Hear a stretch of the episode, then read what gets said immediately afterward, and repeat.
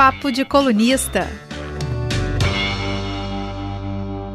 Bem-vindos a mais um Papo de Colunista. Hoje voltamos ao formato clássico, com o nosso time de comentaristas, para falar da eleição na, Assembleia Legislativa do Espírito Santo, onde o poder é dele e continuará nas mãos dele. Eric Musso, deputado do Republicanos, vai para o seu terceiro biênio à frente da, da casa, a Casa Legislativa.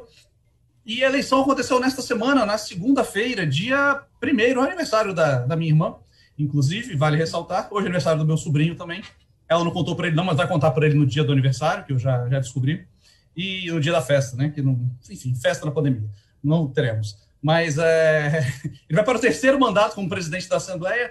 Mas antes de falar um pouco do Eric Musso também, eu queria, a gente queria ressaltar para a galera que está acompanhando, para a galera que vai nos acompanhar depois, a importância que essa eleição tem na vida, na nossa vida, na vida do povo capixaba, que às vezes a gente acha que é uma coisa apenas figurativa, um carro que não tem tanta importância, mas é um carro que tem muita importância no, no, no conduzir, no proceder político capixaba. Para falarmos desse assunto, para falarmos de Eric Musso, vale ressaltar que convidamos o deputado é, algumas várias vezes para participar deste papo com a gente.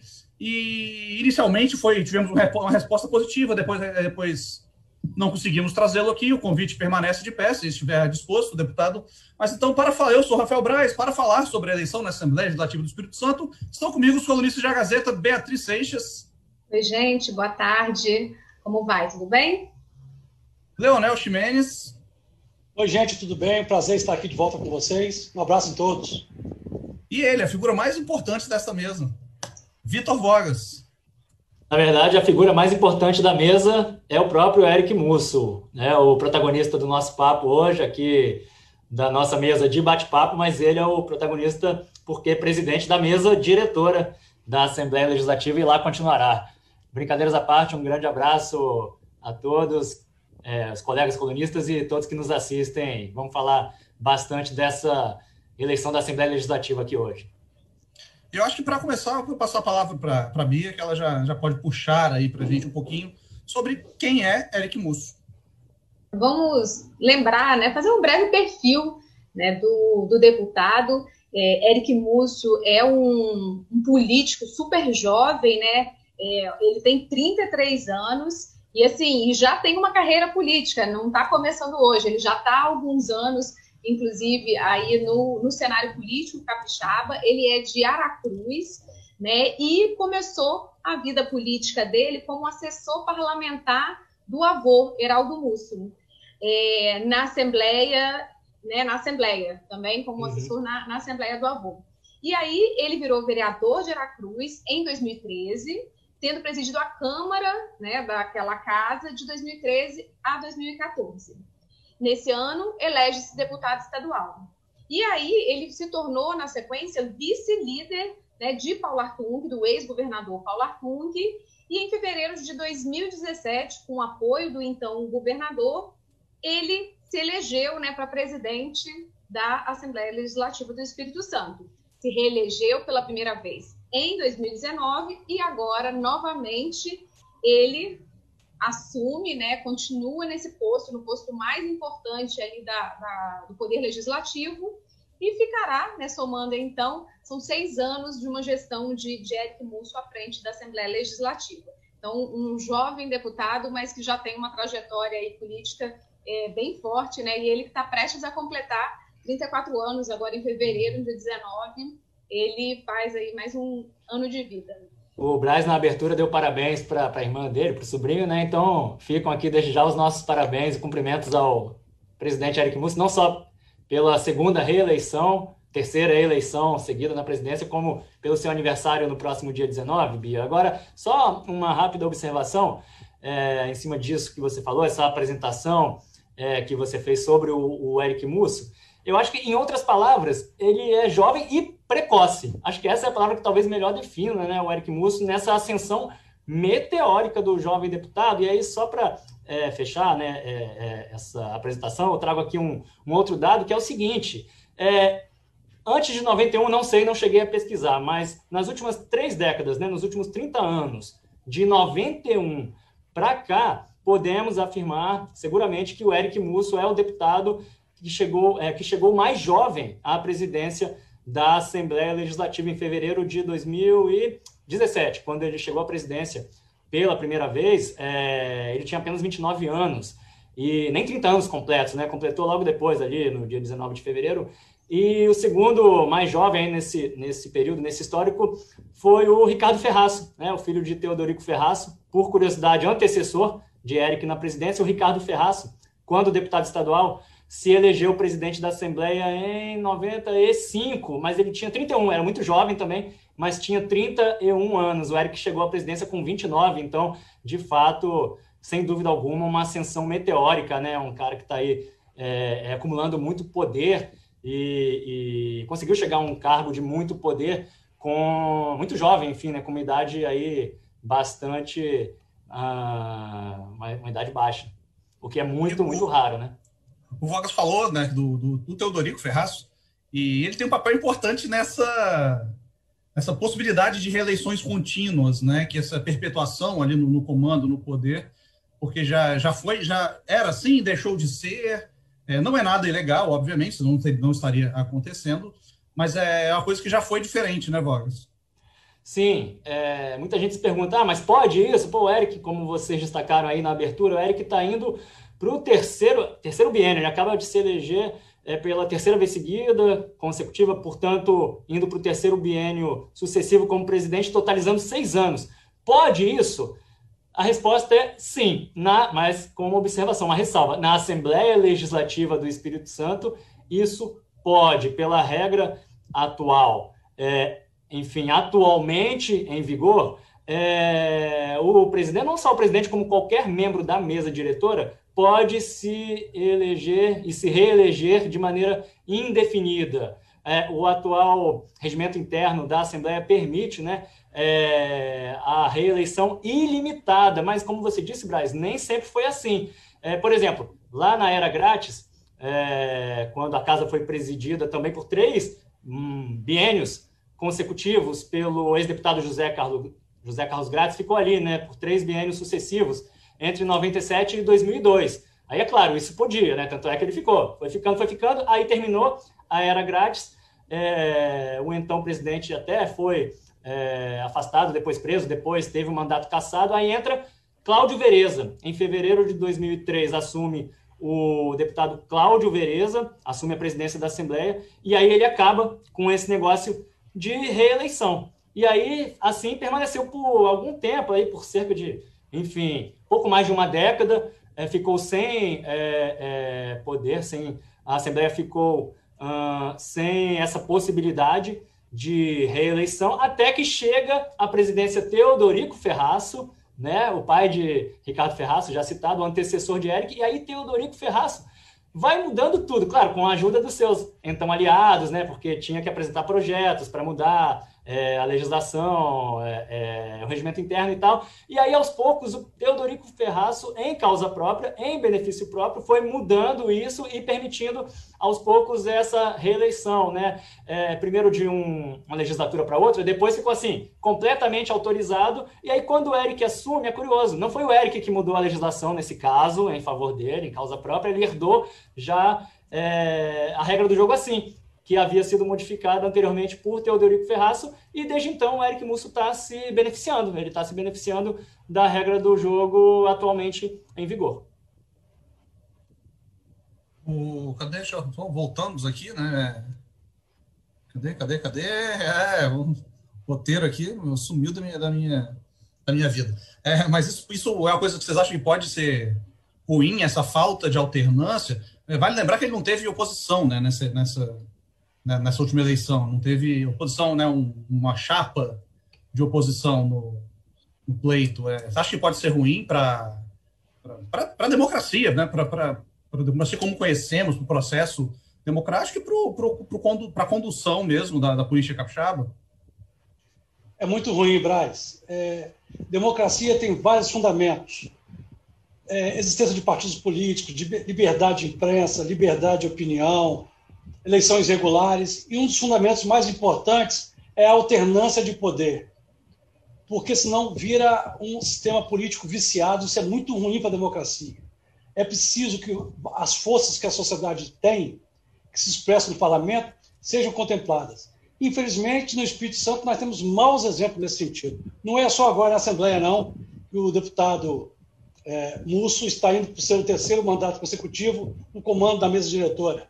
É, vamos lembrar um caso emblemático, o Ivan Carlini, que não foi reeleito depois de 28 anos na Câmara de Vila Velha, ele ficou 12 anos no comando da Câmara de Vila Velha. É, o próprio é, Teodorico Ferraço, o Vitor falou agora há pouco, quatro anos e meio. O José Carlos Grátis, também naquele período triste lembrança para a política capixaba, ficou seis anos. Isso é muito ruim e isso me espanta, inclusive partidos mais à esquerda, como o PSB, do governador Casagrande, apoiar essas manobras. Né? Eu acho que isso o Espírito Santo perde, a democracia perde, o eleitor perde. É fundamental que haja alternância. E isso o Supremo já decidiu lá em Brasília, no Congresso Nacional. Vamos lembrar que o Supremo, no final do ano passado, é, impediu que o presidente, o então presidente da Câmara, Rodrigo Maia, e o presidente do Senado, o Alcolumbre, novamente fossem reeleitos para comandar suas respectivas casas. Eles foram derrotados e me espanta esse mesmo princípio não ser seguido aqui na Assembleia do Espírito Santo. Eu acho, inclusive, que isso tem que ser revisto até do ponto de vista de uma consulta aos tribunais superiores, como o Supremo Tribunal Federal, para impedir que essa situação continue para o bem da própria democracia. E, e, a gente assim está trazendo esse assunto né, à tona, não só para falar quem é a nova mesa diretora, quem compõe, mas também para a gente entender o que, que ela muda né, na, na vida, na nossa vida, na minha, na sua, é, de cada cidadão capixaba. É, por que, que, é tão importante a gente entender é, quem faz parte né, desse núcleo de poder, quem é que vai comandar, é, e por que também, né, quem está aí à frente não quer largar o osso, Vitor? Assim, o que, que faz a gente entender a importância, né, para quem nos acompanha, de, de a gente não ignorar é, é uma eleição como essa, por mais como o Rafael falou no início, né, possa parecer algo distante é, do, do capixaba, do cidadão, mas ela tem um reflexo direto na, nas nossas vidas. Por que, que isso mexe tanto com o capixaba? Ótima pergunta, Beatriz. Não só com o Capixaba, aqui no caso da Assembleia Legislativa do Espírito Santo, é nosso parlamento estadual, mas é, vale para todos os cidadãos brasileiros em todas as instâncias aí federativas, em todas as casas parlamentares, desde a Câmara Municipal da sua cidade até o Congresso Nacional. É, porque isso, realmente, você tem razão, né? Porque o, o é, é, público que está nos assistindo em casa, enfim, que lê aí, acompanha o noticiário, pode até se perguntar por que, que se fala tanto disso, por que, que a imprensa é, só fala disso ultimamente, de eleição no Congresso, de eleição aqui na Assembleia Legislativa, no caso da imprensa local. É exatamente, às vezes pode parecer algo muito distante, mas é, é tão importante quanto pode parecer distante. E essa importância está exatamente no fato é, de que o, a, a mesa diretora da Assembleia Legislativa, aqui no nosso caso, mas principalmente o presidente da mesa diretora, tem muito poder. Essa figura do presidente concentra muito poder político, isso às vezes pode não aparecer ou pode não ficar tão claro ali para o cidadão comum, mas ele é um, um, é, é um, um líder, um chefe de poder, no caso do poder legislativo. E, como tal, ele é, tem, por exemplo, a prerrogativa de definir a pauta das sessões, a pauta de votações das sessões plenárias. Então, é o presidente, na prática, quem decide, por exemplo, o que será ou não será votado. Ele define os projetos que serão ou não votados, que terão prioridade é, ou não terão nenhuma pressa, nenhuma prioridade na votação. Ele pode é, até ditar e determinar o ritmo da tramitação desses projetos de acordo com é, a sua vontade, né, o seu interesse. Aí passa muito uma questão de, da relação que esse presidente mantém com o poder executivo, né, com o governador da vez, porque é, dependendo do presidente que está ali na cadeira é, de comando da Assembleia Legislativa e da relação que ele tem com o, o governo da vez, ele pode tanto facilitar como dificultar a vida do governo. Como? Eu já mencionei, é, facilitando ou dificultando a votação e até é, é, a tramitação dos projetos prioritários considerados mais importantes pelo Palácio Anchieta, pelo governo, no caso agora o governo Casagrande. Então, assim, é, essa é a primeira questão, e, na verdade a mais importante, né, o primeiro ponto. Vitor, e antes de você só passar para a segunda, te, te interrompendo ah. e dando essa dimensão desse poder né, que quem está nessa cadeira tem, e aí fazendo uma comparação com nacionalmente, é, por exemplo, na Câmara dos Deputados, a decisão pela abertura de um processo de impeachment coube ao presidente da Câmara. Então, quando houve o presidente o, o pedido né, de, de impeachment da ex-presidente Dilma, quem acatou na época né, foi o Eduardo Cunha. Ele ali abriu. Agora houve uma pressão novamente em relação ao presidente Bolsonaro e o então presidente da Câmara, né, o Rodrigo Maia, que deixou essa semana também o posto, eles tinham uma pressão até popular ali, mas ele segurou e não abriu. Então mostra o, o tipo, é, né, dando um exemplo assim, talvez um mais uhum. extremo, não só relacionado a projeto, mas o poder que essa, esse político, essa pessoa nessa cadeira tem e aí isso poderia servir também, aqui no caso, para o governador, né?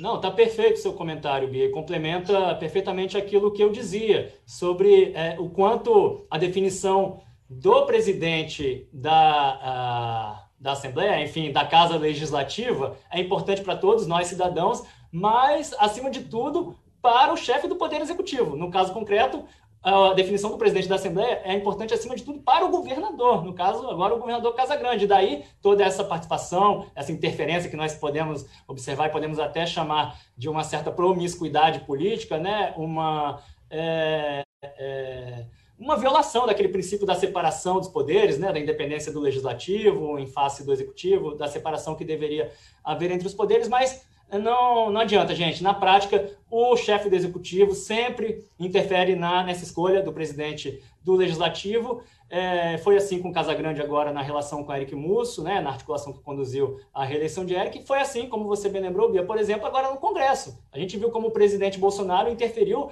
é, é, declaradamente. Né, ele chegou a dizer isso, enfim, de maneira manifesta, que interferiu mesmo na eleição do aliado dele lá, o Arthur Lira, para a presidência da Câmara dos Deputados. Por que isso? Exatamente porque, como eu dizia, dependendo de quem está ali naquela cadeira, se for um aliado, bem, ótimo para o presidente, né, é, ou para o governador aqui no nosso caso, porque é, esse chefe ali da casa tende a facilitar a vida, né, do, a, a pauta é, do presidente, pautar a agenda que interessa ao presidente. Ao contrário, se for um presidente não alinhado, desculpa, se o chefe ali do legislativo não for alinhado com o presidente, pode acontecer, como não era o Eduardo Cunha na época em relação a Dilma, pode se dar exatamente o contrário, né? Por que, que o Cunha pautou, né, iniciou ali o processo de impeachment? Porque naquele momento ele era adversário da então presidente Dilma. Então, essa relação política entre os dois é fundamental para a gente entender o cenário político, seja aqui, seja em Brasília, enfim, em qualquer instância. Mas só completando, além desse poder, além desse prestígio, por que, que o papel do presidente da Assembleia é tão importante, gente? Na parte mais, assim,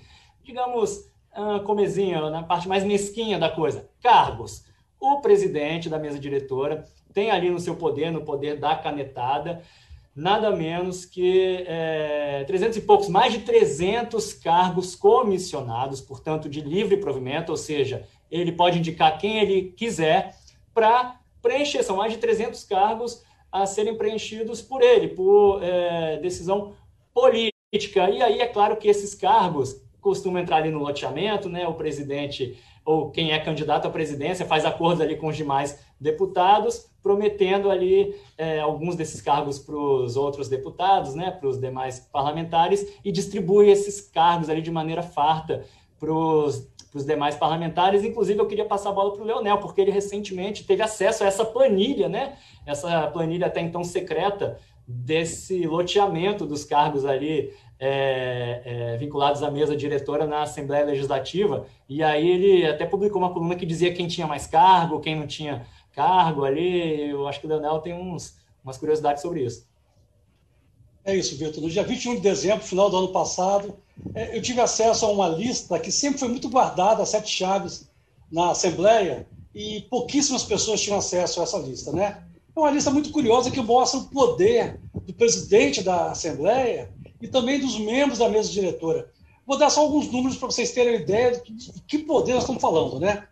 É, aproximadamente são 323 cargos comissionados controlados pela mesa diretora. Isso só no âmbito da mesa diretora, tá, gente? Não inclui os cargos de gabinete dos 30 deputados estaduais, que é outra estrutura. Esses são indicados pelos respectivos deputados.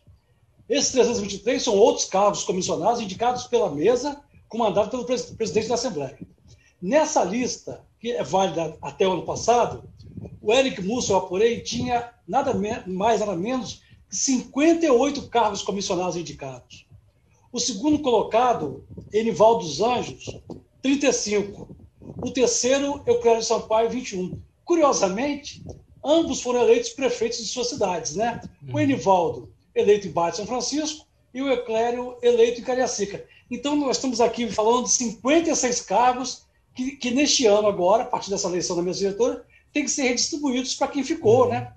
Aí não, essa vai ter uma, essa é uma briga de poder, de influência. Ou para quem chegou, né, Leonel? Para quem, quem, chegou, chegou também, mas não, necess, não necessariamente, tá? Uhum. Ali uhum. vai ganhar quem soubesse articular melhor. É, isso não significa que esses deputados que chegaram no lugar do Enivaldo e do Euclério, respectivamente, vão é, herdar esses cargos. Não é bem assim que funciona na Assembleia. Há um jogo de poder, de influência muito grande, de sedução política, que faz parte do dia a dia da Assembleia. O quarto deputado, que junto com o Euclério, o quarto também era o Marcelo Santos, que agora continua sendo a vice-presidência, um deputado que sempre teve muito poder e também muita ascendência, muita influência sobre o Érico Musso. É um, é um deputado, inclusive, que muitos dizem que, na prática, é o que às vezes manda na Assembleia pela influência política que ele tem, pelas boas relações que ele tem na Assembleia, inclusive fora com o Judiciário, com um pouco com o governo do Estado também. Hudson Leal tinha 16. Aí vai uma relação gigantesca de deputados, com 10, 12, 5, 6. Dos 30 deputados estaduais eu, que eu apurei, apenas quatro não tinham indicação nenhuma de cargos da mesa diretora. O Majesk, do PSB, que inclusive foi que também não votou no Érico Musso na reeleição. Majesk, que é do partido do governador, PSB, sempre bom lembrar. Outro deputado é Lopes, do PT, que também não tem cargo na mesa diretora, também votou contra o Eric. Foram os dois deputados, foram os dois únicos votos contra a reeleição do Eric. Tinha o Gandini, Cidadania, que foi candidato a prefeito de Vitória, e o Luciano Machado, do PV. Esses deputados, apenas quatro, não tinham. 26 tinham indicações pela mesa diretora. Vocês têm ideia de como a Assembleia é um poder é, que tem um orçamento robusto e muita gente trabalhando lá são aproximadamente 1.637 servidores, entre é, ativos e inativos.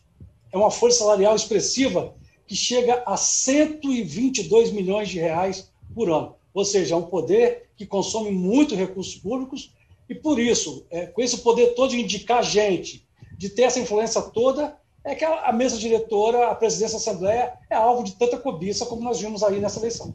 Leonel, bem rapidinho, Brasil, bem, ainda sobre esse, ah, por que, que o presidente é tão importante, por que, que o cargo é tão cobiçado, Leonel lembrou bem, eu tinha me esquecido, né, é, no meu comentário, poder, prestígio, cargos e também um orçamento, né, volumoso, um orçamento considerável. Leonel mencionou aí uma folha salarial é, de cerca de 120, né, Leonel, 120 milhões. 122 mas, milhões. Ah. Perfeito, mas o orçamento total da Assembleia Legislativa para este ano está ali na casa de 250, perto de 250 Sim. milhões a serem administrados pelo Isso. presidente, agora novamente Eric Mussa.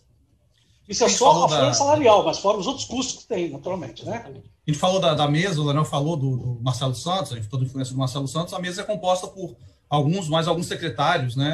Acho que a Bia tem para gente a lista aí. É, vou, vou, trazer a lista completa, né, para a gente né, formar aí quais, quais são os, uh, os deputados desse primeiro escalão aí que estão ao lado do presidente, né, Eric Musso. Então, Eric Múcio na presidência, ele é do Republicanos. E aí, na vice-presidência, Marcelo Santos, que é do Podemos. O segundo vice-presidente é o Rafael Favato, do Patriota.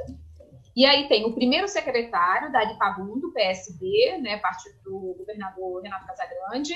O segundo secretário, que é o Alexandre Quintino, do PSL. A terceira secretária é a Raquel Lessa, do PROS. E o quarto secretário é o Adilson Espíndola, do PTB. Então, esse é o grupo né, que forma a, a mesa diretora e que tem todo esse poder aí que, que Leonel acabou de citar para a gente. Só antes da gente voltar aqui para o roteiro, eu queria falar, pergunta de gente que está acompanhando. A Adila ou Adila, não sei, perdão pela pronúncia, é, Damiani, Ágila Damiani, perguntou se está falando que se for ao STF, essa possibilidade de terceira de reeleições da, da, da, presidência da Câmara pode ser, pode ser caçada, como aconteceu em Roraima. Ela usou um exemplo né, que eu, não sabia, por exemplo. Além do mais, você não pode ter uma relação, uma reeleição à presidência da Câmara Federal, né, uma, uma eleição contínua, porque, ou no Senado, por que, que pode na Assembleia? A gente tem essa resposta? Acho que é o que o Vitor falou, né? Sim, é, é, Braz, inclusive essa era uma excelente pergunta a da Adila ou Adila, nós agradecemos a ela né, pelo questionamento, inclusive estava previsto no nosso roteiro, porém mais para frente, já que ela perguntou, vamos trazer para esse ponto do papo, porque realmente é uma questão muito presente, né, que muita gente está se perguntando e gera muitas dúvidas, exatamente por conta desse precedente aberto pelo ministro do STF, Alexandre de Moraes, é, numa decisão liminar é, a partir do julgamento do caso concreto da Assembleia Legislativa de Roraima. Decisão essa que pode, em tese, gente, olha só, vou frisar isso, estou falando só em teoria, mas essa decisão, é, em tese, pode ter rebatimentos em outras assembleias legislativas do país inteiro, de outros estados, inclusive aqui no Espírito Santo. Por quê? E aí eu tenho que dar dois passinhos para trás para explicar isso corretamente. É, o primeiro, a primeira escala dessa explicação, o primeiro degrau, é aquilo que o Leonel já mencionou também, já surgiu aqui no nosso papo, que foi o julgamento do finzinho do ano passado, em dezembro, é, do STF, sobre o caso concreto relativo à presidência da a possibilidade de reeleição para as presidências das duas casas do Congresso Nacional, Senado é, e Câmara Federal. Por quê, gente? Porque até então havia uma dúvida muito grande, né? Se o Rodrigo Maia poderia ou não tentar uma nova reeleição, ele já havia sido reeleito, se ele poderia ou não tentar novamente. Aí esse caso concreto foi colocado em análise ali pelo pleno é, do STF, ou seja, o coletivo de ministros que decidiram o seguinte: não pode, no Congresso Nacional, não pode mais, porque viola o princípio constitucional, viola é, a Constituição Federal no que ela fala é, sobre a, a, o princípio da alternância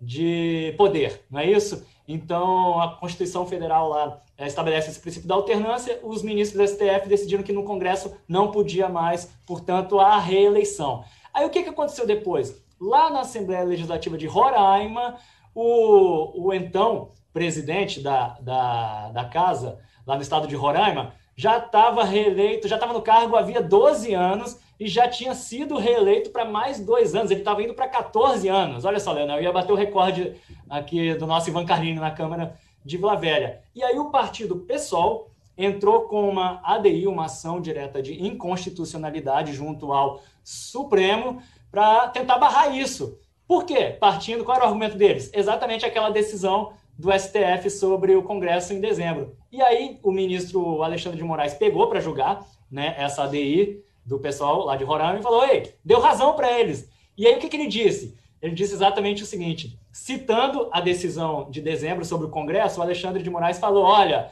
não pode mais. O Supremo acabou de estabelecer uma nova jurisprudência, um novo entendimento. Então, se não pode lá no Congresso, também não pode na Assembleia de Roraima, também não pode na Assembleia de Roraima. Ponto.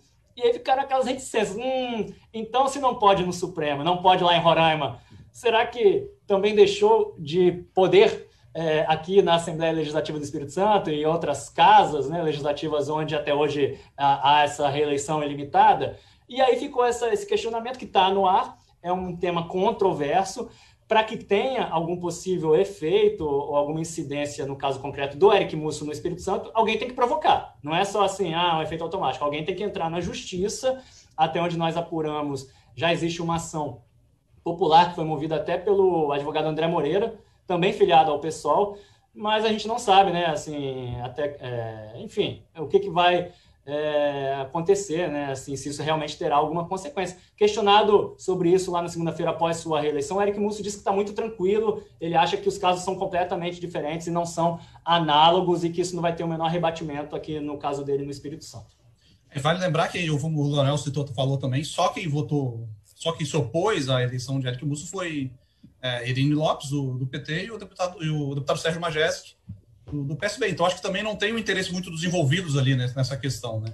Eu queria saber do, do Vogas até se tem, já que falamos dos, dos opositores, do Majeski, da, da Irine Lopes, é, Qual é a justificativa? Por que, que eles não abraçaram essa, essa reeleição do, do Eric Musso? Sim. Bem rapidamente, até porque eles mesmos foram muito sucintos nas respectivas justificativas. Primeiro, é o Eric foi reeleito com chapa única, dos 30 deputados ele teve o voto de 28, só dois não votaram na chapa única encabeçada por ele, que foram justamente a Irine e o Majesco. O que, que a Irine falou? Ela é, é, remeteu exatamente aquele episódio que foi até objeto é, do nosso comentário, na verdade foi tema de uma edição do Papo de Colunista, edição número 12, em novembro, no finzinho de novembro de 2019, porque naquela altura o Eric Musso fez aquela manobra ali para antecipar justamente essa eleição da mesa diretora, é, que agora acontece no seu, digamos, na sua data normal, mas lá atrás, em novembro de 19, ele tentou antecipar em mais de 400 dias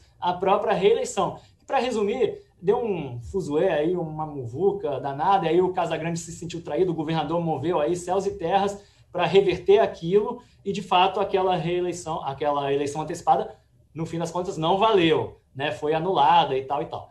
É, e aí a Irene falou o seguinte: olha, é, lá atrás eu fui contra. Eu fui contra essa antecipação, eu fui contra a reeleição do Eric Mussi e agora, por coerência, também sou contra. É, bem, e o Majeski, ele citou duas coisas. Primeiro, esse ponto que a gente acabou de citar, da, é, do caso lá de Roraima, né, que pode ter implicações aqui, teoricamente.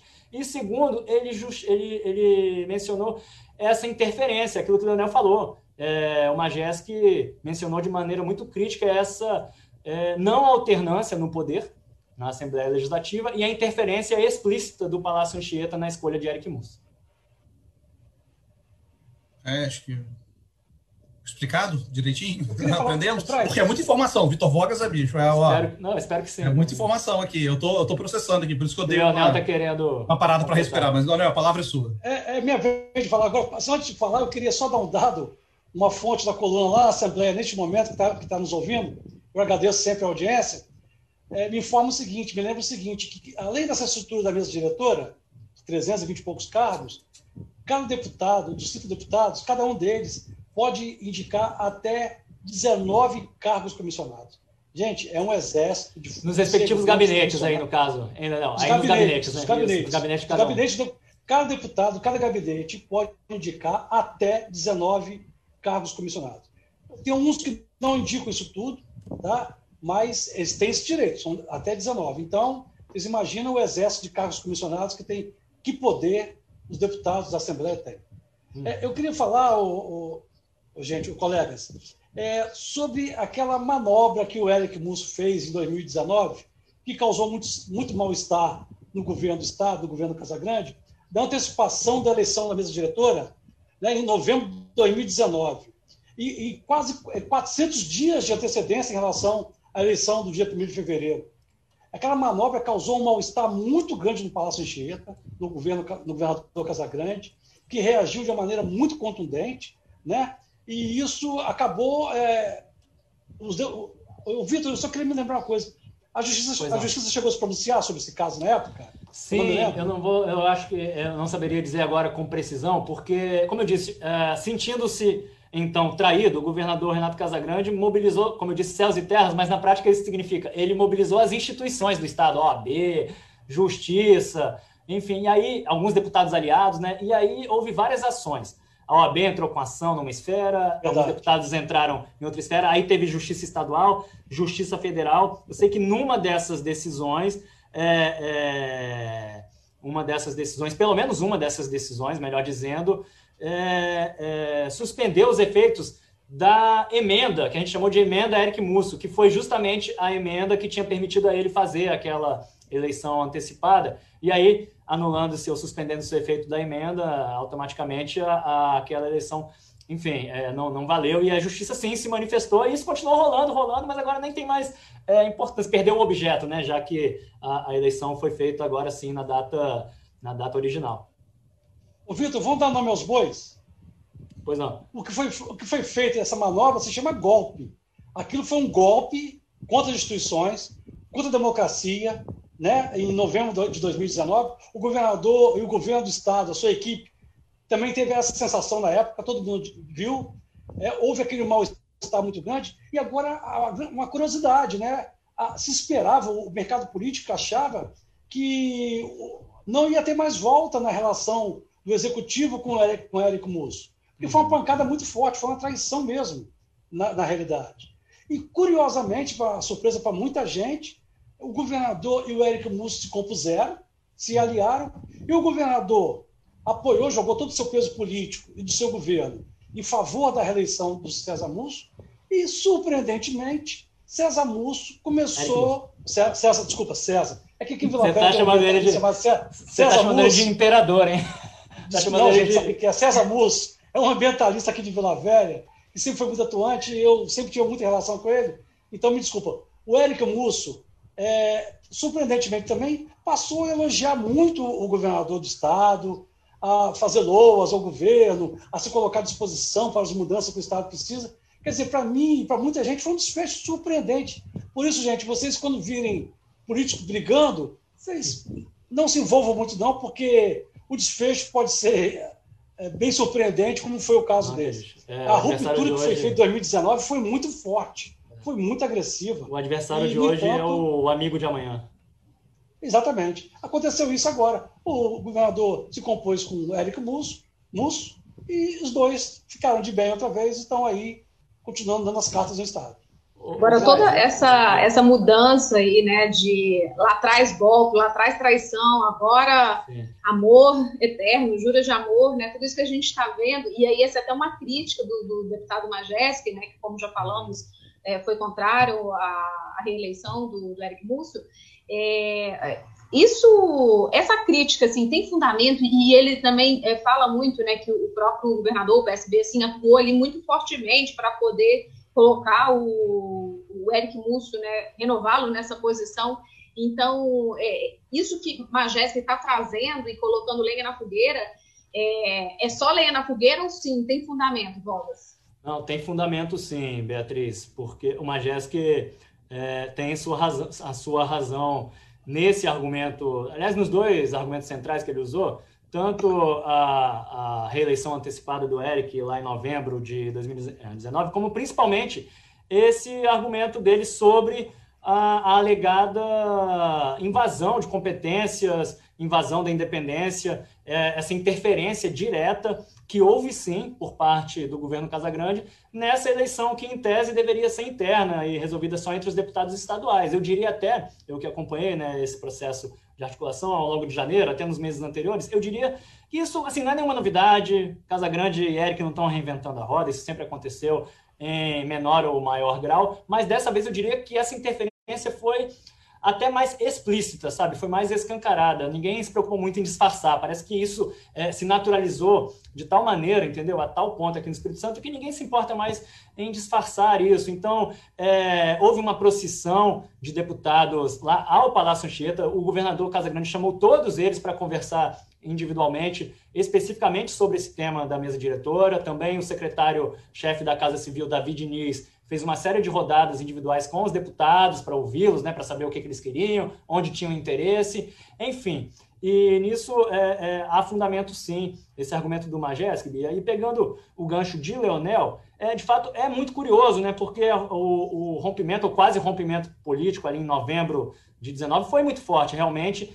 E é, desde então, ao longo de todo o ano passado, o, eu acho que o, o Eric deu a impressão para o mercado político de ter é, é, se arrependido de ter entendido que errou, fez um meia-culpa, se não publicamente, mas ali dizem que ele, ele, chegou a conversar e se reaproximou politicamente do Casagrande. E o fato é que ao longo de, é, do ano passado, desde aquele episódio né, do quase rompimento, ele foi para Casagrande, para o governo Casagrande, o melhor presidente que o Casagrande poderia querer ali na presidência, porque ele ele, ele, pautou tudo e todos os projetos do governo passaram, gente, foram aprovados. Então houve essa aproximação. No entanto, no entanto, isso é importante frisar, no início de janeiro, até aí meados de janeiro, o Eric Musso era o candidato preferido do Palácio Anchieta? Se vocês me perguntarem isso, eu responderei que não. O Eric Musso não era o candidato preferido do, do Palácio e do governador Casagrande. O Eric Musso era o plano A do governo? Não, ele não era o plano A. O governo é, chegou a tentar, chegou a ensaiar lançar outras candidaturas nesse processo aí de ouvir deputados, né? É, cogitou-se em dado momento, o lançamento da candidatura do deputado Marcelo Santos, numa possível, num possível acordo com o Eric, numa possível, como uma possível solução de consenso, visto que o Marcelo transita muito bem entre as duas pontas. Ele, ao mesmo tempo, é aliado do Casagrande e do Eric. Marcelo não topou. Depois, o governo chegou a ensaiar ou a cogitar o lançamento da candidatura de Dari Pagung, o líder do governo no plenário da casa, né, agora o primeiro secretário da mesa diretora da Assembleia, aí é, seria uma solução de confronto, né, de ir para o enfrentamento no voto, ali no voto a voto contra o Eric. O governo também acabou desistindo desse plano de ir para o enfrentamento, porque o próprio governador concluiu que isso geraria sequelas políticas e que, de qualquer maneira, ele teria a perder. O governo sairia perdendo desse confronto com o Eric, mesmo se conseguisse derrotar o Eric emplacando Dari, ou enfim, um candidato com um selo mais forte do Palácio Anchieta, isso deixaria sequelas na relação posterior, não só com o Eric Musso, como também principalmente com o partido de Eric, os republicanos. E aí entra naquela coisa do cálculo, né, do jogo de poder, das estratégias, inclusive já avisando a próxima eleição estadual em é, no ano que vem, 2022. No ano passado, nas eleições municipais, qual foi o partido que mais cresceu, gente, no Espírito Santo? Foi exatamente o Republicanos do presidente Eric Musso e de Lourenço Pasolini, né? O republicano chegou a 10 prefeituras no Espírito Santo, inclusive a prefeitura de Vitória, com o agora prefeito Lourenço Pasolini. Então, se tornou a segunda maior força política do Espírito Santo. O Casagrande não está querendo brigar com o Eric, gente, nesse momento. Ao contrário, ele está querendo trazer Eric e o Republicanos e seu grupo político para o seu é, movimento, está querendo atrair esse grupo para um movimento é, político eleitoral liderado por ele, para que o Republicanos, inclusive, apoie, né, eventualmente, a reeleição dele no ano que vem. Esse acordo com Eric, entre Casa Grande e Eric, é, Eric, certamente passou por isso também, tanto é, como já mencionou o Leonel, que o Eric agora é só, no discurso dele, só fala em união, né, em, em é, parceria com o governo Casa Grande errado não está, né? Tem que. É, do tá ponto de vista, no... gente, é. a política como ela é. A política, né? A gente, né? a gente pode até fazer um juízo de valor aqui ali, mas assim, é exatamente, Braz, é, é, é, o cálculo, né? Assim, o que acaba entrando ali e, e ditando é, quase todas as decisões é esse cálculo político, geralmente saindo de uma eleição já pensando na seguinte. Mas que no mínimo é curioso a gente ver se vai e vem da política, pelo menos rende assim uma grande dose de emoção, né? Porque é, você pensar que ano passado existia, né, no final de 2019, no ano passado existia assim essa dúvida de como seria essa relação. É, agora está né, publicamente, até pelas palavras, pelos gestos, pelos discursos que foram feitos, é, a gente vê esse alinhamento tão forte. Então, é, é, faz parte do jogo político, mas que, no mínimo, é, é interessante de se acompanhar, isso sem dúvida. Acho que e, não, e, e, não, e, não, se admirem se eles voltarem a brigar, né? E se não estiverem juntos novamente no ano que Mas vem. eu acho que foi, foi palavras do próprio Vogas falando que o, o Casagrande perdeu ganhando, né? Porque na, na, na, mesa tem, tem o Pagung, que o, o Vogas citou, e o Quintino também, que são, são grandes aliados do, do governador, né? Perfeito, Braz. É, eu, eu diria assim que é, a sua expressão tá, tá corretíssima. O Casagrande não, não é minha não, é sua, só copiei ah, então, Você, então a gente está... então a gente está Você que escreveu, você que escreveu, eu só roubei para minha fala. A gente a está num jogo de espelhos que se refletem mutuamente. É, o que, é, realmente, então eu tô certo. Eu acho que o, o Casagrande perdeu ganhando, eu vou me dar razão nesse caso, porque, como eu, como eu dizia, assim, voltando ao meu comentário anterior, é, no início disso tudo, se o Casagrande tivesse é, visto, encontrado condições de eleger um outro presidente que fosse mais ligado politicamente a ele, se ele tivesse enxergado ali condições de, de retirar o Eric da presidência sem deixar sequelas, beleza, ele teria feito. Ele até tentou fazer de algum modo, não deu certo. O que, que ele partiu? Como um político muito pragmático que é, o que, que fez o Casagrande? Um grande acordo. Então, foi um acordão de benefício mútuo, de ganha-ganha com o Eric. E o Eric ganhou porque continuou na presidência, que é o que ele queria. E o que, que o Casagrande ganhou com isso? E por que, que eu digo que ele perdeu ganhando? Porque, em primeiro lugar, ele garantiu um Eric mais é, é, é, fiel do que nunca, pelo menos uh, aparentemente mais fiel do que nunca à Casa Grande, mais alinhado do que nunca à Casa Grande, pelo menos nos discursos. Como eu disse, o Eric só fala de união, de parceria sólida, de dar estabilidade é, política e governabilidade à Casa Grande. Esse é o primeiro ponto. Segundo ponto, Quando a gente olha ao redor de Eric, tirando o Eric na presidência, na hierarquia do, da casa ali, do comando da Assembleia, nos cargos mais importantes, incluindo o resto da mesa e presidência das comissões, só tem governo, só tem aliado forte do, do governador Casagrande. Na mesa, vocês disseram, os dois secretários. O primeiro, Dari Pagum, que é o líder do governo. O segundo secretário, Alexandre Quintino, que também é muito aliado e amigo de Casagrande é, desde os tempos de Castelo, porque os dois são de lá. Uh, o que mais? Na presidência das comissões. Adivinhe quem é que ficou aí é, é, escalado como líder do bloco partidário que será o responsável por escalar as comissões, é, os membros né, de cada comissão permanente, quem serão os deputados que pegarão ali o, o, os cargos mais importantes nas comissões? O próprio Dari Pagung, que é, então o Dari, na verdade, é que virou o novo superpoderoso da Assembleia. Ele, ao mesmo tempo, agora tem três funções estratégicas. Ele é o primeiro secretário da mesa, é o líder do governo e é o líder desse blocão que vai escalar essas comissões e nas presidências é, das comissões mais importantes, Justiça, Finanças, Cidadania, é, só vão ficar deputados uh, da tropa de choque de Casagrande. Então, assim, o Casagrande acabou conseguindo, apesar de tudo, um cenário muito favorável para ele, politicamente. Pelo menos até o fim deste ano, eu acho que ele vai ter céu de brigadeiro ali na Assembleia. É, no início, o Vogas falou do, do, da importância do presidente da, da casa, né? não só aqui é, em Brasil mesmo, como a gente está vendo a importância que foi dada pela eleição de, de Arthur Lira e do, do Pacheco, Arthur Lira na, na Câmara e o Pacheco no Senado. O, mas o que, que, gente, o que, que pode ser votado? O que, que isso pode. Aqui no Espírito Santo, né? Claro, a gente está falando mais, mais estão regionalizando, como é da nossa veia aqui mesmo. E o que, que pode ser votado que pode ser de, realmente de importância para quem está acompanhando a gente aqui, para ter ideias e também porque, acho que para mim, porque talvez eu não tenha tanta ideia desse, disso nesse momento também, então eu consulto meus, meus oráculos. É, Rafael, desculpa. É, a, existem vários temas, né? A gente tem temas aí que podem ser colocados desde ligados à, à pandemia, à área da educação, à área econômica, e eu vou trazer alguns, principalmente da área econômica, né? Que são aqueles que eu acompanho mais de perto, e, existem alguns projetos, tanto que já estão é, tramitando hoje na casa, então que o governo estadual espera, né?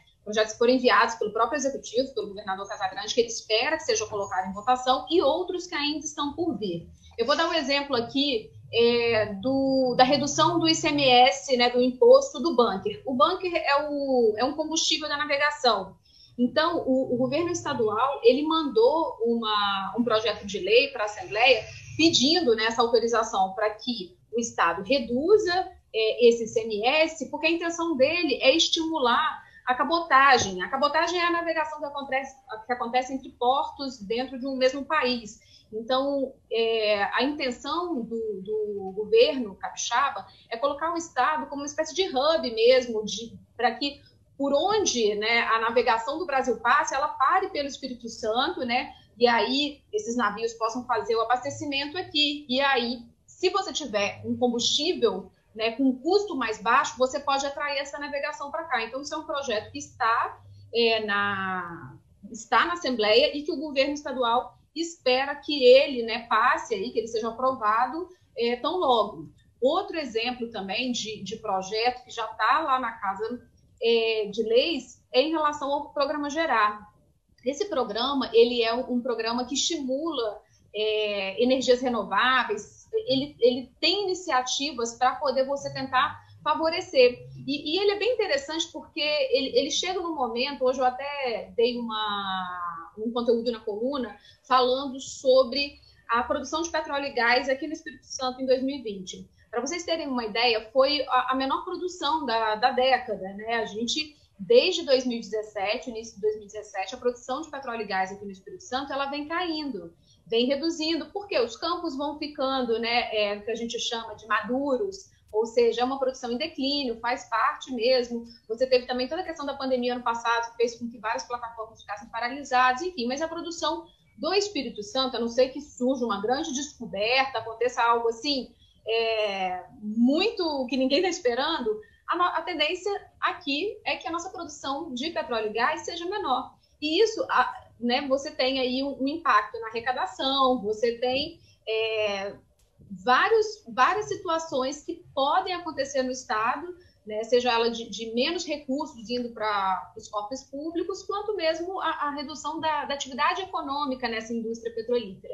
E aí esse programa do, do governo do estado, que é o Gerar, ele vem justamente para poder dar opções de, de você não ficar nessa dependência né, do petróleo e gás. E aí você olhar para energia é, eólica, olhar para energia solar. Então, existe uma série de mecanismos dentro desse é, projeto de lei que já está lá na, na Assembleia para estimular isso. Então, assim, para o governador Casagrande ter né, um aliado ali que coloque esse projeto em votação, que coloque é, que passe, que ajude ele a, a, a, consolidar esse projeto é muito importante. Então, assim, só isso a gente consegue ter uma ideia desse peso, né? Por que, que é, para a gente cidadão, para nós para todo, né, para cada pessoa é importante ter essa, esse alinhamento, porque são projetos como esse que mudam sim a nossa vida, né? A gente vai ter menos é, os recursos vão chegar menos por conta do petróleo e gás, mas a gente pode aumentar a arrecadação por meio de outras energias renováveis, fora que a gente vai estar estimulando, vai estar contribuindo para o meio ambiente.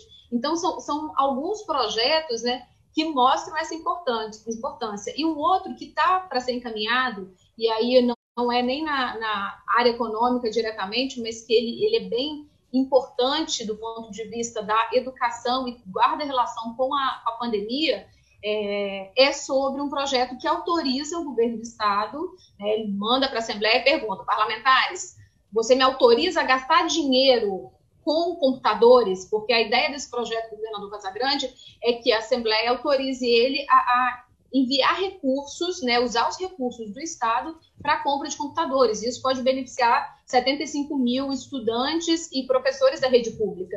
Então, é, isso afeta a minha vida, a sua vida, né, a de todos nós. Então, é, é, são pautas importantes, são, são algumas das que vão estar no radar nesse primeiro momento agora, né, de, de novo, novo biênio é, do, do Eric Múcio. Então, essa relação, como já falamos aqui, ela é sim importantíssima de, de haver alinhamento né, entre as partes.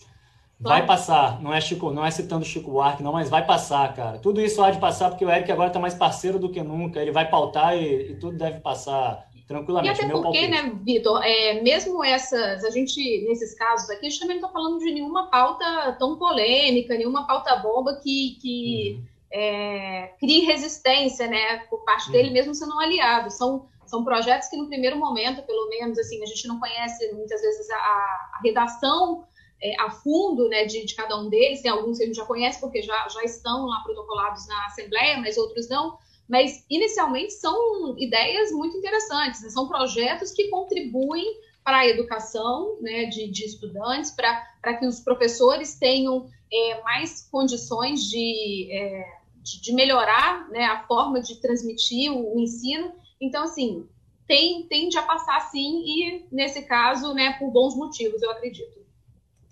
Para encerrar aqui mesmo, né, não vou nem para. A gente teve a participação do, do deputado Sérgio Magés, que foi uma, uma das oposições, ele falou: a questão é, Casagrande ganhou, Eric ganhou, os aliados de Eric continuam ganhando com enorme, é, com enorme número de cargos, mas o que ganha é a sociedade, que é quem paga a conta, o que ganha o poder legislativo. Eu acho que isso aí é, deputado, foi um professor, inclusive, no segundo grau, saudações, um catuque, mas é, eu acho que é a questão da gente acompanhar mesmo, né? Eu acho que a questão do que ganha é o que a gente tem que ver a partir de de agora. Está eleito, é, não, talvez acho que não há, não, há, tanto que possa ser feito agora para mudar, talvez, né? não partindo daqui pelo menos. É importante que a gente acompanhe, não só a, os, os, os, deputados, não só os eleitos para a presidência, a mesa, os secretários, nada disso, mas a, a atuação de todos os deputados, todas as pessoas, deputados, vereadores, né, todas as pessoas que ganharam o voto para representar o povo. E é importante que a gente, e nisso coloco a gente como, como população é, saiba olhar isso. Nossa, eu dei uma desafinada, né? Saiba, mas tudo bem. É importante que a gente consiga olhar isso e ter discernimento nas próximas eleições. Se não gostarmos, se, se fizerem coisas é, contra o interesse do povo, contra o interesse da população capixaba, eu acho que cabe ao eleitor capixaba escolher melhor, né, da próxima vez, se, se assim o julgar. E para não perder a dica, da, agora que tem tanto tempo né, que eu não faço isso, para não perder o momento, eu queria dar uma dica de cinema. Olha só, quanto tempo que eu não faço isso. A escavação, um filme britânico do Simon Stone, estreou na Netflix sexta-feira passada.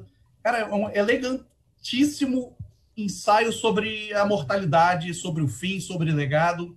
E é muito legal, é uma história real de uma descoberta de um tesouro é, anglo-saxão na Inglaterra.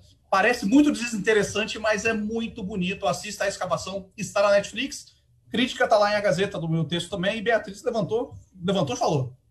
Não, só, e só para dizer, reforçando, Rafael, é, além da gente olhar para os deputados, né, como é que vai ser esse trabalho do Érico, a gente tem que lembrar que o, o Poder Legislativo, ali, os parlamentares, além de né, é, propor leis, de avaliar o que vem por parte do Executivo, eles são fiscalizadores do Poder Executivo. Então, isso a gente não pode perder o olhar, porque alinhados, importante que exista conversas, que exista é, entendimento entre as partes, isso é fundamental, até para fluir né, essas leis que, que chegam e precisam ser aprimoradas o tempo inteiro. Agora, não é porque o Eric Musso e a mesa é parceira, né? Todos eles são parceiros do, do, governador Casagrande que deve se fechar os olhos para que o executivo também faz. Então, eu acho que isso a gente tem que acompanhar muito de perto, porque é, né, existe um, um limite também, isso deve ser respeitado e vamos acompanhar. E se isso não acontecer, nós voltaremos aqui para poder apontar. Dessa, é por isso que eu gosto dessa, dessa mesa, assim, as pessoas falam mais, falam bonito, né? Eu, eu nem tanto, eu falo simples, eu faço piadas, mas Beatriz, Leonel e Vitor Vogas têm um conhecimento. E semana que vem a gente volta com mais um Papo de Colunista, ainda nesse formato, ainda não sabemos o tema, podemos ter entrevistados ou não. Gostei de voltar a esse formato com vocês, colegas. Nos vemos em breve, porque a gente fica se falando a semana inteira. Obrigado a todo mundo que acompanhou aí. Valeu. Abraço. Tchau, tchau, gente. Tchau, gente.